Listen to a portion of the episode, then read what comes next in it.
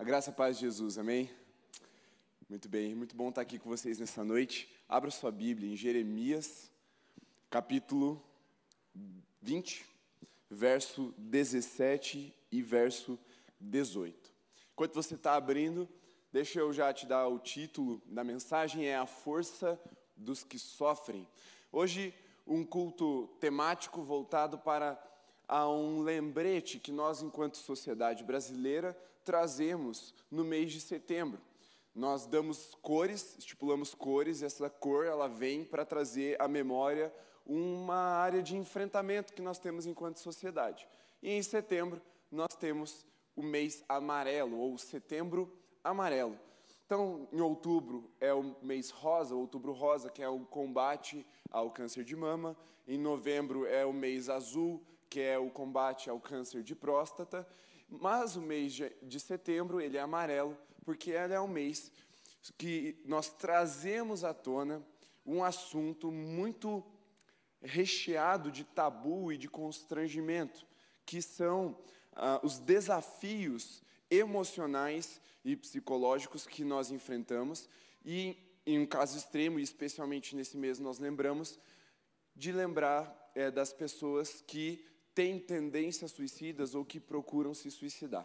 O suicídio aumentou muito na, durante a pandemia, ele deu uma estabilizada agora no pós-pandemia, mas ele estabilizou nos números pandêmicos. Então nós não voltamos ao normal, como um povo de saúde mental é, deve, é, voltaria caso a, a pandemia e todos os seus efeitos tivessem acabado junto com ela. Então, o público ainda, o povo brasileiro ainda enfrenta muito é, essa dor, essa angústia profunda que leva a um caso extremo que é o suicídio. Mas nós não vamos falar só sobre suicídio. A ideia é nós falarmos sobre os desafios de um sofrimento com as é, doenças mentais, sim, mas também de um sofrimento de uma forma mais geral. Aquelas coisas que podem ser do nosso dia a dia, mas que quando escalam, quando crescem, quando inflam, elas levam para um extremo. E para nós falarmos sobre esse assunto, eu quero contextualizar aqui para vocês, dentro da palavra, dentro do, do contexto bíblico, alguns personagens que não se suicidaram, mas que pediram para si a morte. Homens e mulheres de Deus que de alguma forma declararam, ou como o nosso antigo pastor João Brito falava, verbalizaram o desejo de que fossem alcançados pela morte. Estavam vivendo uma, um sofrimento profundo e, por estarem vivendo esse sofrimento, declararam diante de Deus e talvez diante de algumas pessoas essa, esse desejo, essa aspiração, antes eu tivesse morrido. E o texto que nós vamos ler de Jeremias é emblemático, porque ele não só fala, por exemplo, de um suicídio ou de uma morte agora, no estado em que ele está. Jeremias estava tão profundamente angustiado que, olha a declaração que ele traz aqui nesses dois versículos. Olha para sua Bíblia, leia comigo no verso 17, está escrito: Por que não me matou no ventre materno? Então a minha mãe teria sido a minha sepultura e ela teria ficado grávida para sempre. Por que saí do ventre materno tão somente para ver trabalho e tristeza e para que se consumam de vergonha os meus dias? E aí ele fecha essa declaração de um lamento, de uma profundeza muito grande. Você vê que Jeremias ele não falou assim, nossa, antes eu morresse, né? Bem que um carro podia me atropelar. Bem que um raio podia cair na minha cabeça. Não. Jeremias está falando, antes eu nem tivesse nascido. E se você não percebeu, ele está amaldiçoando não só a própria vida, mas a vida até da mãe dele. Porque ele estava falando, antes eu não tivesse nascido, o ventre da minha mãe se tornasse uma cova, uma sepultura, um cemitério, e ela ficasse grávida para sempre, ou seja, a vergonha da minha vida ficasse estampada na barriga dela. Não sei se você sabe, mas antigamente não era tão incomum assim a mulher, quando não conseguia parir o seu filho, o, não existia a medicina moderna, então ela, a, gente, a mulher ela não conseguia retirar o bebê e ela ficava com o bebê mumificado no seu ventre. Ah, existem relatos mais recentes, principalmente na China, é, não na parte urbana, na parte rural, na China rural, de mulheres que engravidaram e ficaram 30, 40 anos com o bebê mumificado dentro do ventre. Naquela época era mais comum. Não, não chegava a ser comum, tá? Estou dizendo que é mais comum do que hoje porque não tinha medicina moderna que traz toda a parte da cesariana, enfim. Mas ele está amaldiçoando sua própria vida e a sua geração anterior, que é a sua mãe. Tamanha a, a, o desgosto, a, a amargura nos seus lábios, tamanho o seu lamento diante do sofrimento que Jeremias estava vivendo. Mas eu tenho uma pergunta muito séria para te fazer. Jeremias era ou não um homem de Deus? Sim ou não? Jeremias era um homem de Deus. Jeremias era tomado pelo espírito da revelação, sim ou não? Jeremias tinha convicção de que Deus falava com ele, sim ou não? Jeremias foi fiel em seu ministério até o fim, sim ou não? E ainda assim ele estava sofrendo profundamente ao ponto de, diante de Deus, ele declarar: Por que, que o Senhor me deixou nascer? Antes eu tivesse morrido no ventre da minha mãe e a barriga, o ventre dela, se tornasse a minha sepultura e ela ficasse grávida para sempre. Eu só nasci para ver vergonha, trabalho, tristeza e sofrimento. É para isso que eu nasci, Deus? Essa é a oração, é a lamentação de Jeremias aqui nesse capítulo. Um homem de Deus que teve a coragem de chegar diante do seu Senhor e expressar a sua dor. E a primeira verdade, ainda nessa introdução, que eu quero que você contemple, que você abrace, para que você, enquanto homem ou mulher de Deus aqui, nunca mais pense o contrário, é que pessoas que são de Deus, homens e mulheres que são filhos de Deus, que são cheias do Espírito Santo, homens e mulheres que têm compromisso com a palavra, que são fiéis ao seu chamado, também sofrem profundamente. E não é um sofrimento só físico, sofrem na sua alma, sofrem de uma. Eu não vou chamar de depressão, porque isso seria anacronismo, não cabe naquela época, mas um tipo de depressão, então, referente àquela geração, ou a nossa geração agora, falando de depressão e de todas as doenças mentais ou de todas as angústias que nós temos na nossa alma pessoas que amam a Jesus, que são fiéis à palavra de Deus, que são cheias do Espírito Santo, passam por problemas, por sofrimento e vivem esses dias de lamento e vivem esses dias de luta profunda dentro de si. O que acontece é que no nosso meio, meio crente principalmente, há um tabu, há uma fala muito disseminada de que aquele que sofre na sua alma, aquele que vive o sofrimento, vive sua angústia, vive até o seu lamento, ele está num nível abaixo de espiritualidade, de intimidade com Deus. Eu gostaria muito que aquelas pessoas que dizem isso sentassem e conversassem com Jeremias, explicassem para ele como ele não era de Deus. Porque apesar de Jeremias sofrer tudo o que sofria, e ele sofreu pra caramba, depois leia o livro de Jeremias, você vai entender ele peitava os profetas da época. Ele falava assim: ó, ô profetaiada, vocês são falsos. Vocês falam paz, paz, quando não há paz, e a promessa da parte de Deus é que virá juízo sobre Jerusalém, sobre toda a Judéia. Ele sofrendo, ele com todas as circunstâncias apontando um tipo de miséria mas ele tinha tanta convicção, ele tinha, ele era tão cheio de poder da parte de Deus que ele chegava para a maioria dos profetas da época e peitava, falava: vocês estão, vocês estão de falsete aqui. Ele, apesar de todas as circunstâncias humilharem ele e jogarem ele lá embaixo, com uma autoestima lá embaixo, ele ainda assim tinha autoridade para dizer o que era ou não palavra de Deus, isso é muito precioso de nós Sabemos que quando nós estamos sofrendo, que quando nós estamos passando por tribulações, por angústias, por situações que não controlamos, mas que nos esmagam, que nos castigam, nós não perdemos a nossa autoridade, a autoridade que Deus nos deu pelo poder do Espírito Santo, que nos revestiu para testemunharmos da Sua glória. Porque é comum associarmos altos e baixos da nossa vida espiritual ao sofrimento presente. Mas nós não precisamos abrir mão da autoridade que nos foi dada do alto por causa de circunstâncias que nos acontecem de forma terrena. crente sofre, mas tem uma diferença de um crente, um filho de Deus que sofre, e aquele que ainda não conhece o seu Senhor, não conhece o seu Criador, o seu Salvador, e vive o seu sofrimento. Eu já vou entrar nisso, mas antes, Vamos voltar para um outro exemplo bíblico. Moisés. Moisés é, no Antigo Testamento, a maior referência de paciência e de assim virtude da parte de Deus, porque ele via Deus face a face, a cara dele brilhava como um vagalume invertido quando ele, ele saía da presença de Deus, tamanha glória de Deus vinha sobre ele.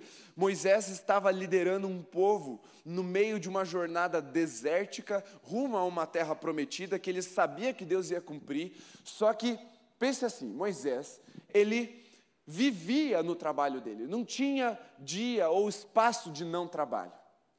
E chegou um ponto da sua jornada que ele fala para Deus: Quero morrer. Eu não aguento mais esse povo. Tá passou dos limites. Moisés não tinha o seu lado privado, ele não batia o ponto para entrar no trabalho, ele não batia o ponto para sair esquecia os problemas. Não, ele 24 por 7 estava ali na sua tenda ou caminhando no deserto com o povo e as pessoas levando problemas, levando reclamações, surgindo algumas revoluções no sentido de, de rebeldia mesmo. E Moisés o tempo todo lidando com isso, com um povo chato na orelha dele. E ele chega um momento que ele está exausto. E ele fala: Deus, chega, para mim deu, eu quero morrer.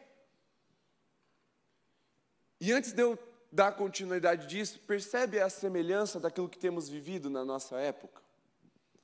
De que os nossos limites entre trabalho, estudo e casa e relacionamentos, eles têm desaparecido. O que antigamente você ouvia de demanda do seu chefe segunda, oito da manhã, quando você batia o ponto, ele já está hoje mandando dez da noite no domingo. Você nem dorme mais de domingo para segunda em paz, porque você já está sabendo quais são as demandas do dia seguinte. O abençoado vai lá e fala assim: não, só para eu não esquecer. Miserável, não vai esquecer. Ele quer te deixar pressionado mesmo. Os limites estão desaparecendo. Escola, é, faculdade. Antes você tinha um lugar que era todo projetado para que você aprendesse. Agora você tem que aprender na sala de casa, quando alguém está assistindo TV, alguém está lavando louça e passando gente lá os limites dos ambientes estão desaparecendo e isso nos leva ao mesmo ou a um estado parecido com o de Moisés, que é o quê? Exaustão. Moisés pediu para si a morte porque ele estava exausto, porque ele cansou. E muitas vezes nós nos sentimos cansados e falando assim, ah, eu queria, às vezes não com essas palavras porque nós temos temor ou às vezes medo mesmo de verbalizar. Mas a gente fala, eu queria sumir, queria morrer. Moisés era ou não era um homem de Deus? Responda para mim, por favor. Sim, ele era um homem de Deus. Moisés, ele tinha o espírito da profecia, tinha ou não tinha? Quem é que deu o espírito da profecia para Moisés? Foi Deus que deu. Só que até ele sendo um grande pastor para aquele povo, um grande líder com o espírito da profecia, fazer exatamente o que Deus estava mandando ele fazer, levou ele a uma exaustão. E quando ele expressa isso, ele fala: Deus, não aguento mais, quero morrer o que é que acontece? Vem um conselho. Levanta 70 líderes no meio do povo e, ô filhão, divide o trabalho, alivia a carga. Moisés estava fazendo o trabalho, se a gente fazer um. A Bíblia não afirma isso categoricamente, mas se a gente fizer um exercício lógico, matemático aqui, Moisés estava fazendo um trabalho de 71 pessoas. Sabe quando alguém lá na sua, na sua firma sai de licença maternidade ou de férias e sobrecarrega você no trabalho você tem que ficar fazendo um trabalho de duas pessoas? Sabe? Moisés estava fazendo um trabalho de 71 pessoas que ocupariam lugares de liderança. Ele tem ou tem razão de estar cansado, de estar exausto? Isso faz ele mais ou menos homem de Deus? Não. Mas traz uma realidade humana, uma limitação humana. E nós, enquanto seres humanos, enfrentamos essas limitações e encontramos esses limites que podem sumir de forma social, mas não some do nosso coração, não some da nossa mente. Os limites nos dão algum tipo de segurança, de que aquele, aquele problemão lá da empresa que eu não consegui resolver, resolver, quando eu chegar em casa eu não vou ter, vou ter paz. Ou aquela nota baixa, aquela, aquela prova difícil na faculdade que, cara, não adianta, você pode tirar 12 na, na prova, não vai passar. Quem aqui já passou por isso, de chegar na última prova do semestre, preciso tirar 12, e aí você, você sabe que não tem mais o que fazer. Você chegava em casa, descansava e tal, você virava a cabeça para outro lado. Agora parece que tudo que perdeu os limites vai te acumulando os problemas e leva a gente a alcançar. Se crente está nessa, tá nessa realidade também. Nós não vivemos como anjos emocionalmente é, inertes, que não sofrem influências das coisas e, ó, oh, tá tudo bem, vou para casa tocar minha harpa. Não. A gente sofre, a gente carrega esse sofrimento. Veja outro, Jó. Jó, esse sofreu. A vida dele é, é, é, a história do sofrimento, assim, a encarnação do sofrimento. E Jó era ou não era um homem de Deus? Responda para mim. Ele era, sim, Jó era um homem de Deus. Deus o aprovava, tipo, Deus curtia Jó? Curtia, mano. E Jó sofreu pra caramba. E ele desejou a morte também. Em alguns momentos ele expressa isso. Por que, que eu não fui? Por que, que Deus, por que, que Deus me leva logo? Ele não queria se matar, mas ele já estava, a morte já parecia até convidativa para ele. O excesso de sofrimento. Pensa, ele perdeu os filhos, ele perdeu tudo que ele tinha, toda a estabilidade, ele estava sem saúde. Jó não tinha mais nada além de uma mulher para buzinar no ouvido dele e amigos da onça para encher o saco dele o dia inteiro. E muitas vezes nós olhamos para pessoas que estão passando por problemas e simplificamos a dor dessa pessoa dizendo assim: ah, não, será que você não está em pecado? Crente faz isso, gente. Será que não tem nada escondido aí? Vigia, varão. Nós acusamos pessoas que estão sofrendo de pecado. E, às vezes, é por causa do pecado que o sofrimento vem. Mas eu estou dizendo, aqui usando o exemplo de Jó, para mostrar que nem sempre Jó não tinha pecado. Jó, de imaginar que no futuro ele poderia pecar, ou os filhos dele poderiam pecar, ele já preparava uma oferta gigante de sacrifício para que o coração de Deus fosse pacificado. Olha o temor de Jó. Jó não tinha pecado escondido. E ele foi assolado por sofrimento. O que eu estou tentando dizer é que nós não podemos ser amigos da onça ou amigos de Jó, de olharmos para uma pessoa com sofrimento e nossa primeira palavra seja de: será que você não tem nada escondido? Não? Será que você não está pecando? Não. Às vezes, não falar nada é melhor, contanto que o nosso ombro, o nosso abraço de acolhimento esteja presente. Nós não precisamos saber o que falar sempre, mas nós precisamos ser amigos que sabem estar presentes na hora da dor. E aí sim, se o Espírito te revelar e você tiver intimidade para isso, com muito amor, você, você denuncia a causa ou a raiz daquele sofrimento, caso haja de fato uma revelação da parte de Deus, mas precisa haver temor, porque eu também creio que pecado tem consequências e consequências que trazem sofrimento. Isso é um ponto pacífico, não é isso que eu estou, não estou negando isso, pelo contrário, estou afirmando que isso acontece, mas nem todo sofrimento é por causa de pecado. E aqui o livro inteiro de Jó está relatado para nos mostrar isso. Por isso nós precisamos ter um olhar, em primeiro lugar, de misericórdia para aqueles que sofrem. Porque muitas vezes o que eles precisam é só de um abraço, de um ombro amigo. Mas veja, Rebeca também pediu para ser a morte. Ela falou assim: Eu prefiro morrer do que ver meu filho Jacó é, casando com uma Itita. Acho que é Itita, não lembro agora. Depois confere aí para mim, seminaristas. É, mas de casar com uma, uma mulher Itita. Ali ela estava no desespero dela. Veja, Davi expressou essa dor. E aí chegamos naquele que nós lemos agora, que é Jeremias. E tantos outros que eu não vou citar aqui. Homens de Deus, que falavam com Deus, que ouviam a voz de Deus, que tinham o poder de Deus sobre eles, que foram ungidos, que foram separados por Deus, tinham uma missão, estavam obedecendo, mas sofreram e chegaram a um ponto de sofrimento que pediram para si a morte. Quando nós falamos de cada um desses personagens bíblicos, nós falamos com muito respeito. Quem aqui não gostaria de dar um, um tete a tete assim com um desses que eu citei? Chegar, ô Moisés, como é que era? Entrar na nuvem assim. Com respeito, a gente ia chegar assim, ó, senhor Moisés, pois não. O senhor não me conhece, eu te conheço, né? Igual quando a gente chega num famoso, alguém que é, tem influência, você conhece a vida inteira da pessoa, a pessoa não sabe nem teu nome, sabe? É tipo, nós respeitamos, mas essas pessoas viveram momentos assim. E Jeremias, por que, que eu escolhi Jeremias para trazer nessa noite? É porque Jeremias não foi só um momento. Jeremias viveu uma vida de sofrimento e de lamentação, sem deixar de ser fiel, sem desobedecer ao Senhor, sem descumprir o seu chamado.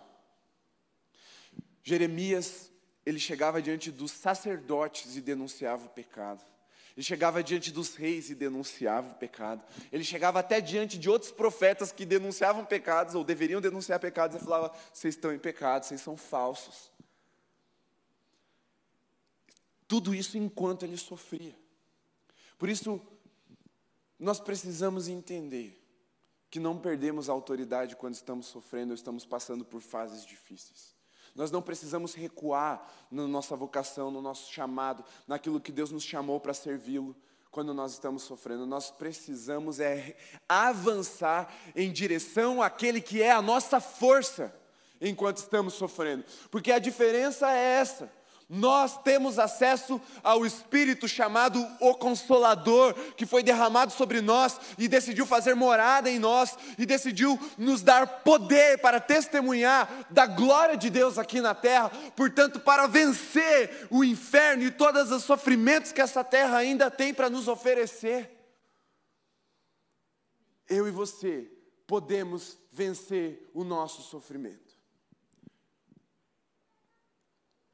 Eu e você temos poder e autoridade para desafiar aquilo que nos angustia, em nome de Jesus, e vencer essas batalhas. Seja por um posicionamento espiritual, seja também por um posicionamento de comunhão. Porque muitos dos nossos sofrimentos são catalisados ou potencializados, aumentados porque quando começamos a sofrer, sentimos vergonha e nos isolamos. Isolamento, solidão não se cura com oração. Não adianta, a pessoa chega para mim, e isso aconteceu muito na pandemia. Não foi não foram 100 pessoas, foram mais de 100 pessoas que me falaram: "Ai, eu estou sofrendo com solidão estou me sentindo sozinho, ora por mim. Eu falo, eu vou orar, mas não é para isso que eu tenho que orar. Eu tenho que orar para Deus te dar a ousadia de você buscar o quê? Comunhão, porque é comunhão que trata, que cura a solidão. Se eu orar por você agora, você pode até receber um renovo, mas você continua sozinho. Era pelo Zoom a maioria desses atendimentos. A pessoa precisa de comunhão, nós precisamos de comunhão e muitos dos nossos sofrimentos são catalisados, aumentados por causa do isolamento que nos autoimpomos quando estamos sofrendo por causa da vergonha. E o Setembro Amarelo serve muito bem para nós crentes lembrarmos que não precisamos ter vergonha na hora da dor e na hora do sofrimento. Nós precisamos ter ousadia de falar para o outro que nós precisamos de ajuda. Porque o Espírito Santo distribuiu dons para a igreja. para ela se edificar mutuamente. Para eu edificar você, você me edificar. Esse negócio de só eu e Deus resolve não é bíblico, não é a visão da nova aliança. E nós já falamos muito sobre isso no início do ano, na série Família Holy.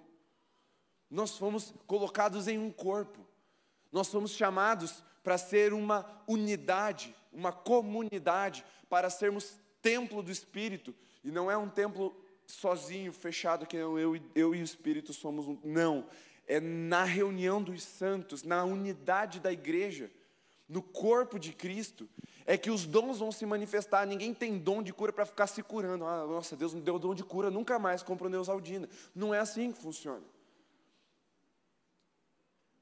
A gente recebe um dom para edificar o outro, e da mesma forma, Deus estabeleceu a comunidade, o corpo, para sarar o corpo. Deus quer usar pessoas para trazer consolo, cura, para trazer renovo sobre nós.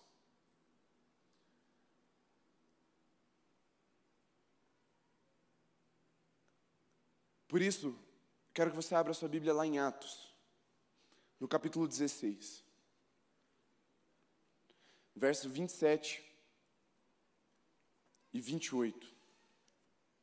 E eu queria que você pudesse marcar esse texto. Manda lá no teu grupo, eu, eu e eu mesmo.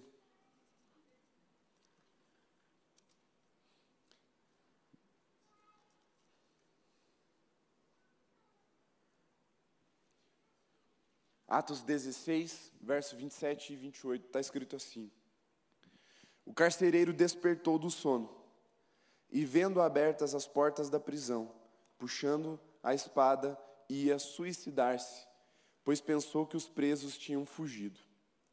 Mas Paulo gritou bem alto: Não faça nenhum mal a si mesmo, estamos todos aqui.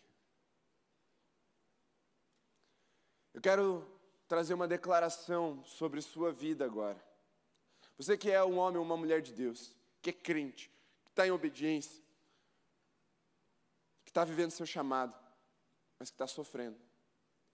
Não faça nenhum mal a si mesmo. Estamos todos aqui. Você faz parte de um corpo. Aqui tem pessoas que estão prontas para te amar, não com um amor normal, mas um amor de Cristo, que excede todo o entendimento, prontos para te ministrar, para te acolher, para cuidar de você. Todo crente aqui foi habilitado pelo Espírito para trazer esse consolo. Não faça mal a si mesmo, estamos todos aqui. Eu sei que às vezes a situação é muito desesperadora. Eu sei que às vezes parece que o sofrimento não vai acabar.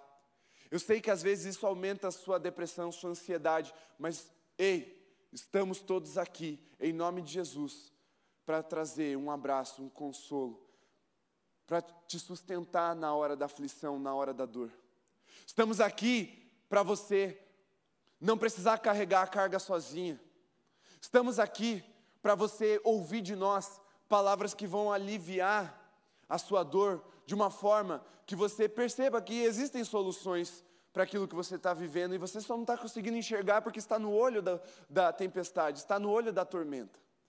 Nós estamos aqui, não faça nenhum mal a si mesmo, porque mesmo que não tenhamos o que falar, nós temos ombros e um abraço para te dar e trazer consolo e segurar na sua mão no tempo de transtorno, no, no tempo de angústia. Mesmo que não saibamos o que fazer, nós sa sabemos que estamos aqui por você, para ser esse corpo para ser esse consolo, para ser agente do Espírito Santo de transformação e cura na sua vida. Agora eu tenho uma palavra bem importante para todo crente. E eu quero ser bem enfático aqui, um posicionamento teológico, uma doutrina que eu quero trazer para você. Isso é sério, isso não é uma opinião. Jesus não é o seu psicólogo que, que eu quero dizer com isso? Que apesar de que você deve abrir o seu coração para Jesus, apesar de que você deve levar primeiro para Ele toda a sua dor, toda a sua angústia, todo o seu sofrimento, todos os seus tran transtornos, seja as suas doenças físicas ou mentais, ou até espirituais. Primeiro é tudo para Ele.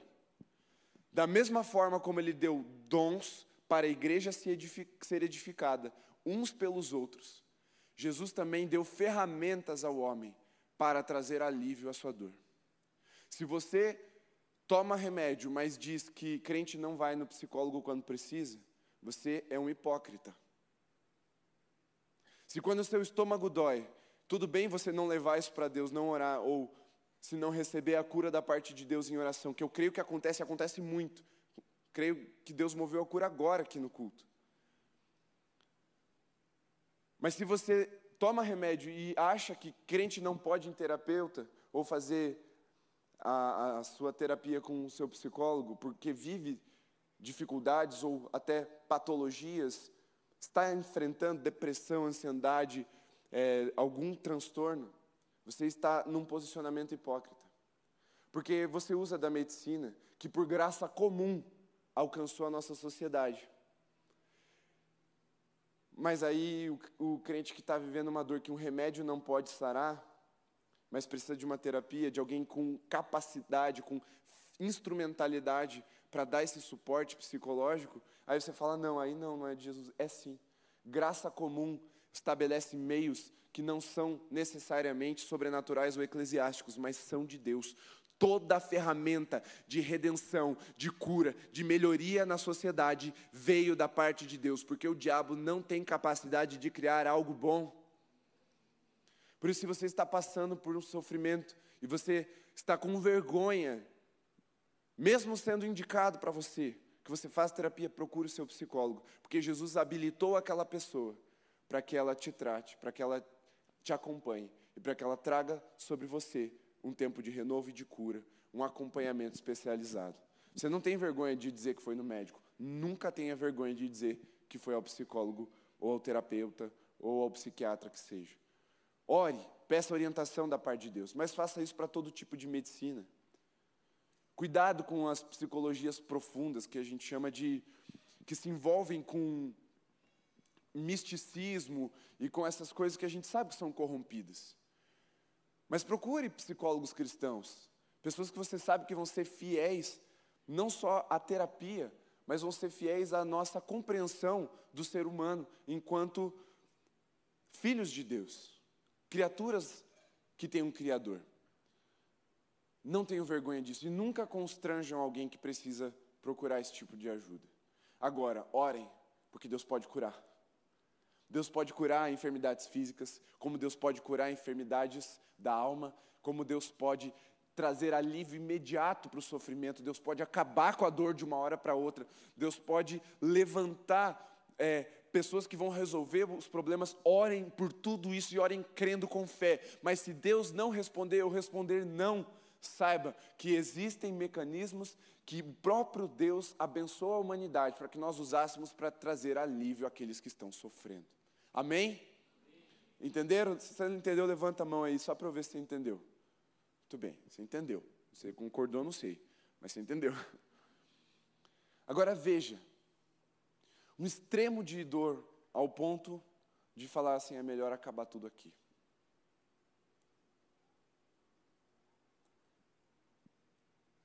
Essa dor é tão extrema, e eu queria que vocês prestassem muita atenção aqui, apesar da Lulu estar tá bem fofinha ali, bagunçando.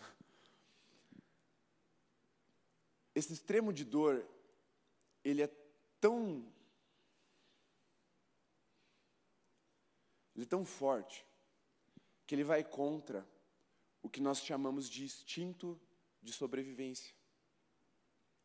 Nós fomos constituídos por Deus, criados por Deus, com um instinto que nos leva à vida, a buscar sobrevivência, apesar de dor, de sofrimento, de angústia. E quando um ser humano começa a cogitar ou a elaborar e até cometer suicídio, é porque a própria natureza desse ser humano já está desfigurada, já está totalmente comprometida. E ele precisa urgente de intervenção, de apoio, precisa da graça de Deus vindo sobre ele. E essa palavra de Paulo para o carcereiro, veja, carcereiro não era crente. Ele ia se matar, ele já tinha sacado a espada. Ele não estava chorando, vou me matar. Não, ele tirou a espada, ele ia enfiar nele mesmo. Não é qualquer suicídio. Um suicídio de autoempalamento. Isso é um negócio. Paulo fala: ei, ei, não, não se fira. Estamos todos aqui. Ele não era crente, mas ele recebeu o amor de uma igreja que foi alcançada por Jesus. A igreja que estava presa por perseguição, mas eles amaram aquele carcereiro. E o final dessa história é: tu e tua casa serão salvos. Fique em pé aí no seu lugar.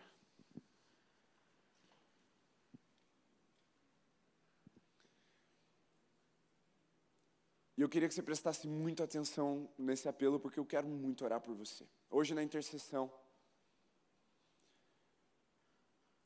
Bia teve uma visão de que as pessoas que estavam ajoelhadas aqui no altar, elas recebiam flechadas do céu. E não era o cupido. ah! Tô brincando, só para dar um alívio para você aqui, respirar um pouquinho. Mas eram flechas que emanavam um tipo de luz e elas revigoravam as pessoas. É como se a energia cinética da, da flecha, aquele, a energia do movimento, ao encontrar as costas das pessoas ajoelhadas aqui, elas recebessem esse renovo. E eu creio que Deus intervém de forma sobrenatural nas nossas emoções, nas nossas angústias, no nosso sofrimento. Por isso eu queria que você, em primeiro lugar, feche seu olho e repita assim comigo: Senhor Jesus eu repreendo a vergonha e priorizo a cura. Amém. Pode abrir, olha para mim de novo. Se você, em primeiro lugar, tem vivido um tempo de sofrimento, de angústia, de tormento, e aqui eu não estou falando necessariamente ainda de uma doença, de uma patologia, de uma depressão clínica ou diagnosticada, não sei qual é o melhor termo. Uma ansiedade clínica, um sofrimento na alma que é uma enfermidade. Mas não é isso que eu estou falando agora. Primeiro, você está sofrendo e você tem se sentido desanimado, sem vida. A angústia tem te feito querer desistir. Eu vou pedir que você deixe seu lugar e venha até aqui à frente e se ajoelhe, se esse é o seu caso. Você pode estar cansado lá da universidade, da faculdade nos seus estudos, que sejam. Você pode estar cansado por causa da carga. Você é líder e você se sente sobrecarregado. Você tem responsabilidades e se sente sobrecarregado. Mas você não tem algo clínico, tá? Eu não estou chamando ainda você que sabe que tem depressão, que sabe que tem ansiedade, que sabe que que tem transtorno de bipolaridade. Estou usando alguns exemplos, você está entendendo o que eu estou dizendo. Você que tem, espere um pouquinho, a gente já vai orar por você e a gente vai orar por você de forma especial. Eu não estou te deixando depois, porque eu acho que você é menos, pelo contrário, eu acho que você merece mais da nossa atenção.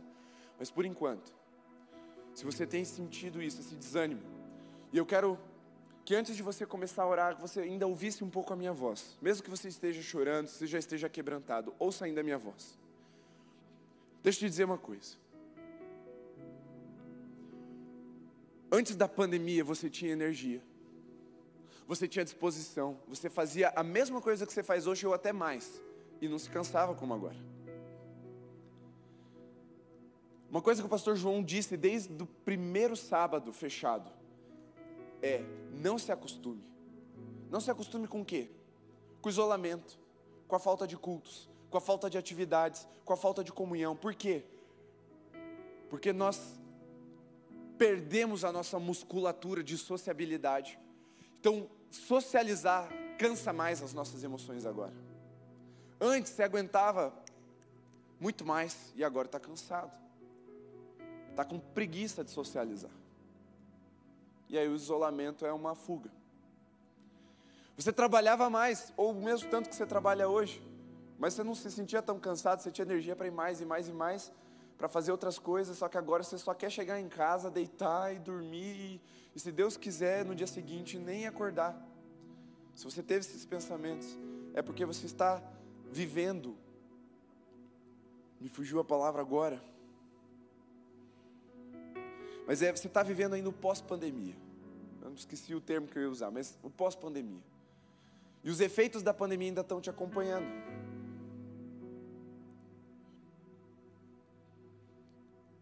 Antes você tinha mais disposição para servir, para estar nos cultos. Cara, ficar um sábado em casa era loucura. Agora, parece que é loucura você não faltar um culto para descansar. Deixa eu dizer uma coisa, uma verdade, que pode ser que você não sinta isso, mas é uma verdade. Jovem, você é forte e você já venceu o maligno. Sabe por que, que é mais verdade do que a tua realidade? Porque está escrito na palavra de Deus. E a palavra de Deus é superior a qualquer circunstância, a qualquer realidade que a gente enfrente. Mais uma vez eu declaro: você é forte e você já venceu o maligno. Nessa noite, o Senhor vai derramar sobre nós toda a vitalidade do céu para nós voltarmos, ou vou melhorar minha frase, não voltarmos, para nós sermos ainda melhores e mais fortes e com mais fôlego e com mais vitalidade do que éramos antes da pandemia. Hoje, nessa noite, nossas forças serão renovadas. E eu vou pedir que você estenda as suas mãos para cá, caso você tenha ficado no seu lugar, e comece a orar. Você que está aqui na frente, agora é a hora de você fechar seu olho e começar a falar para Deus: Senhor, eu estou cansado. Senhor, eu, chega para mim, ó. É, meu coração está exausto, está exaurido, eu não aguento mais. Se essa é a sua situação, fala agora para Deus, porque Jeremias falava para Deus, lamentava diante de Deus, mas ele era renovado. E Jeremias não era um profeta chorão, apesar de que chorava muito. Jeremias talvez tenha sido o profeta mais forte, mais guerreiro e mais vitorioso de todo o Antigo Testamento, porque ele suportou com fidelidade até o fim. E se você está sofrendo, você pode suportar pela força do teu Deus, aquele que é a sua força, toda a batalha que você tem vivido nas suas emoções. Você pode porque Deus está contigo. E receba agora, em nome de Jesus. Eu vou, vou pedir que os nossos intercessores se aproximem um pouco. Cadê os nossos intercessores? Ah, já estou orando, perdão. Outros intercessores que não estão de colete, venham mais perto. E eu vou pedir que vocês façam um ato profético agora. Vocês mirem como se fossem arcos e atirem, falando: receba a vida. Pode fazer. Eu não tenho vergonha de parecer ridículo, não. Pode fazer. Ato profético é trazer de forma prática aquilo que nós cremos que está acontecendo espiritualmente. Pode fazer. Declare vida, profetize vida agora. Lembre-se da palavra de Deus ao profeta levado ao deserto. Vale de ossos secos, volte a respirar. Declare uma palavra de fôlego sobre eles agora. Vale de ossos secos, volte a respirar. Sejam cheios do fôlego que vem dos pulmões do Criador. Sejam cheios da vida que escorre do alto sobre vocês. Senhor, derrama renovo, graça, paz, força, em nome de Jesus e toda desistência, todo desânimo, nós lançamos na cruz agora, para abrir o nosso coração, para receber dos rios de águas vivas do Senhor, e todo aquele que estava para desistir, que ao final dos dias tem declarado desistência, desânimo, murmuração, sejam renovados em nome de Jesus. Eu profetizo sobre ti a vida a cura, a restauração. E eu declaro sobre você: não faça mal sobre ti, porque estamos todos aqui, somos um corpo. Receba o acolhimento do Espírito, receba o acolhimento da igreja, receba o acolhimento do seu Senhor agora. Receba a vida inundando os seus pulmões, receba uma mente renovada agora, em nome de Jesus. Não tenha medo de lamentar diante de Deus. Tenha medo de ficar murmurando diante dos homens. Lamente, mas não murmure. Profetize diante de ossos secos e veja um vale de morte e de sombra se tornar num exército de vida e de vitória na sua vida. Seja ousado para profetizar agora. Você que está de joelhos aqui, comece a falar: Eu profetizo a vida.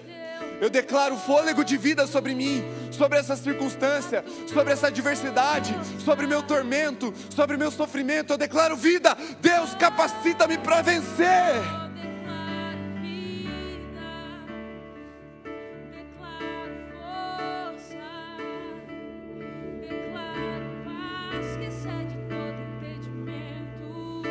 Você pode se mover, você é livre. Fique à vontade para se mover naquilo que Deus te entregar. Deixa Deus te usar para abençoar. Vocês são livres. Rony, pode ministrar. Se você é um homem ou uma mulher de Deus, entende que deve ministrar, venha. Sem dificuldade. Estamos num ambiente profético. Estamos num ambiente sobrenatural. Deus já curou um pé, Deus vai curar os corações, as mentes quebradas, as mentes que estão com rachaduras, as emoções que estão atormentadas.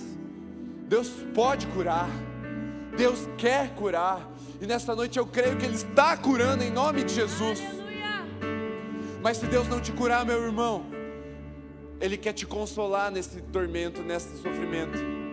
E Ele vai estar com você, e não só de uma forma etérea, Ele está com você através da igreja. Nós temos um corpo palpável, físico, que quer te abraçar, que vai te vai impor as mãos sobre você, que vai te acolher. Em nome de Jesus. Pode subir um pouco a adoração e você que já for entendendo que recebeu isso de Deus, pode voltar para o seu lugar porque ainda tem uma, um momento muito importante para fazer agora com aqueles que vivem um diagnóstico e que já pensaram em suicídio, que já tentaram, elaboraram, ou tem pensamentos recorrentes de morte, nós vamos agora entrar em batalha por você. Você vai sair daqui liberto, curado em nome de Jesus.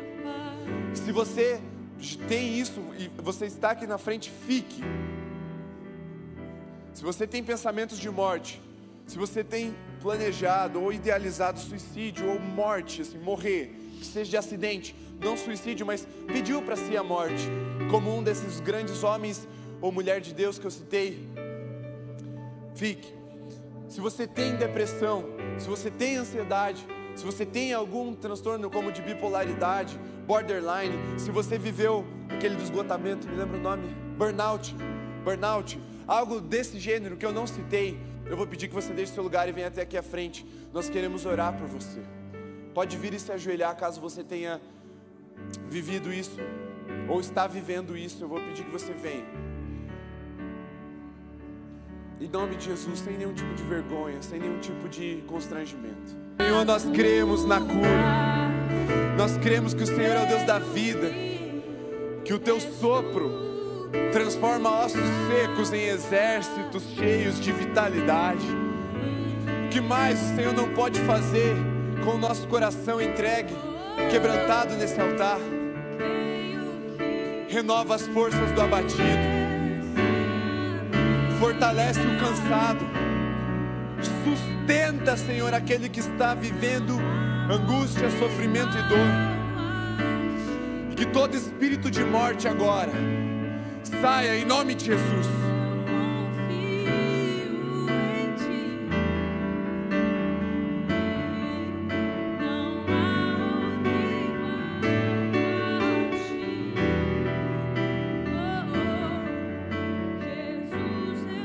Nós repreendemos, Senhor, toda ação do inferno que vem para roubar a alegria do teu povo.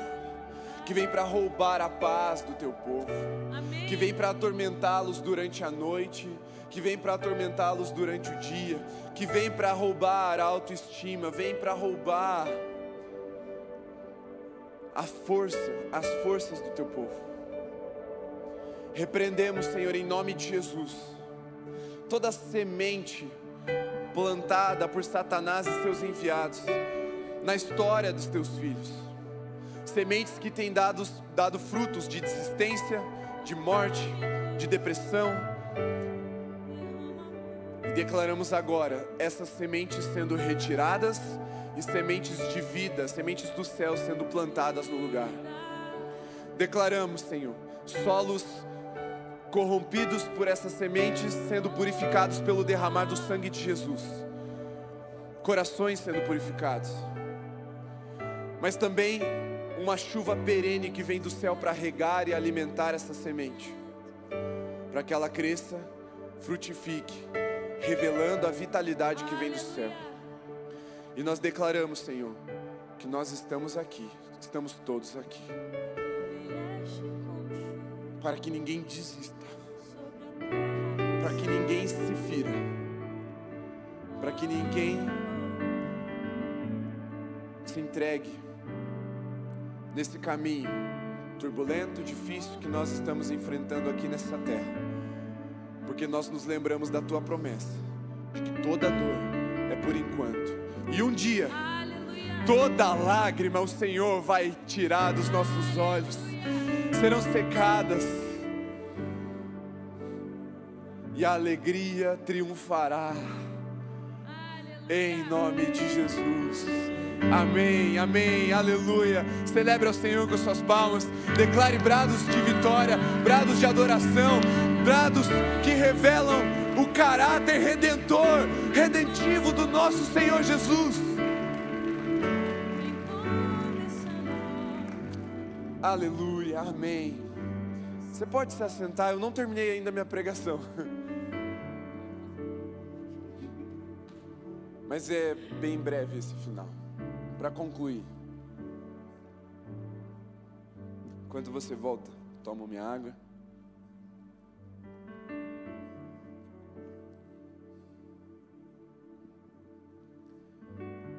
Acho que é o Jorge que está lá no, no multimídia.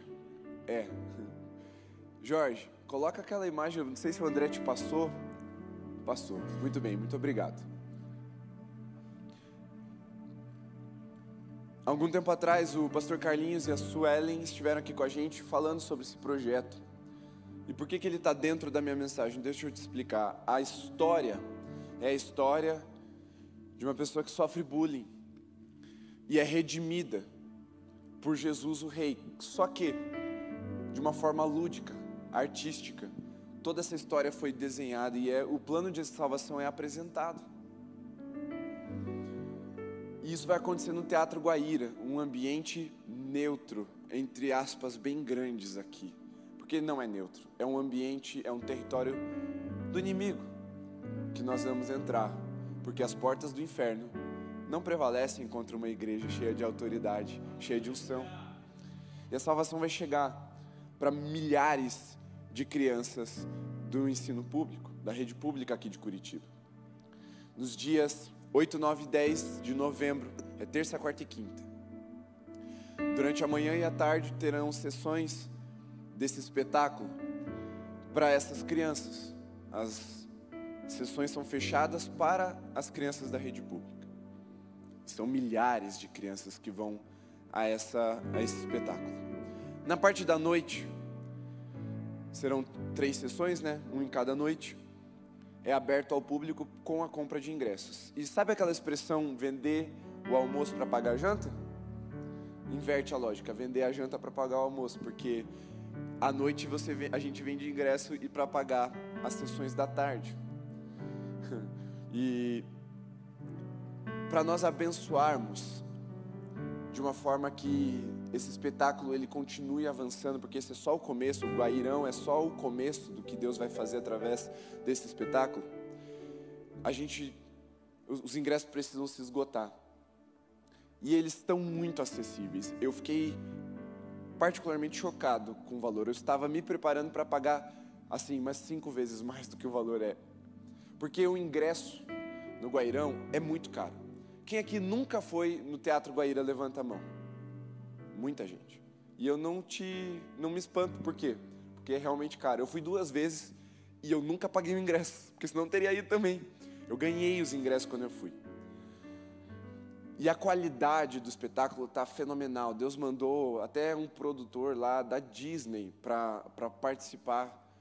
Só para vocês terem uma ideia, todos os artistas são profissionais, é de uma qualidade realmente superior, não é igual ao que é apresentado, é superior, com esse elemento sobrenatural da salvação.